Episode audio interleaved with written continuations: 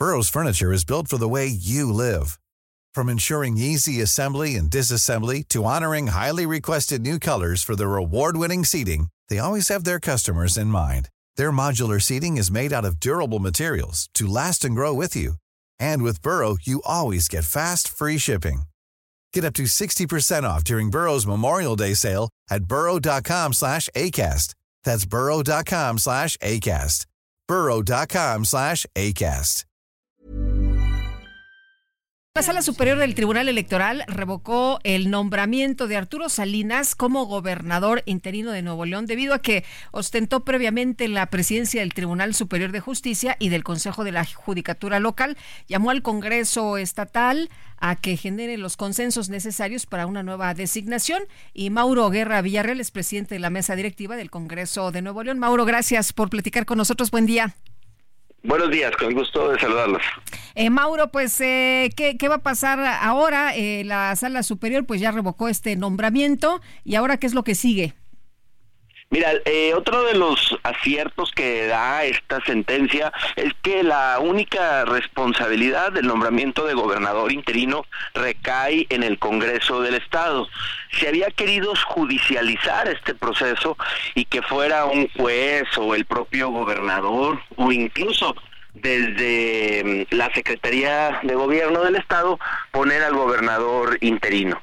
La, la Corte, el Tribunal Electoral ya dejan claro que el único responsable, el que tiene la soberanía para hacerlo es el Congreso y en eso estaremos trabajando de aquí al 2 de diciembre, que es cuando entra el gobernador interino. El. Eh, sabemos que no puede ser el, el, anterior, también sabemos que pues que el Congreso no va a aceptar nombrar a quien le pida el, el actual uh, gobernador, el gobernador saliente, Samuel García. Eh, ¿Qué se puede esperar? ¿Quiénes son, de, de qué nombres se está hablando? ¿A quiénes apoyarían allá en el Congreso? Mira, yo creo que hoy no podemos descartar a nadie. Hoy lo que necesitamos es quien ayude a que se cumpla con todo lo que está pendiente, eh, que está establecido en la ley y que no hemos podido avanzar por culpa de una judicialización innecesaria. Hoy hay municipios que no han recibido el recurso que el Congreso les asignó en su presupuesto por una decisión del Ejecutivo. Esos son el tipo de cosas que tienen que avanzar y que el Ejecutivo tiene que entender que la división de poder se da para que cada quien cumpla con su responsabilidad. También el nombramiento del fiscal autónomo del Estado de Nuevo León está detenido porque se está judicializando el proceso desde el Poder Ejecutivo. Entonces yo creo que si el Poder Ejecutivo entendiera ya el mensaje claro de la Corte, del Tribunal Electoral, pues ayudaría mucho a recuperar la gobernabilidad del Estado de Nuevo León.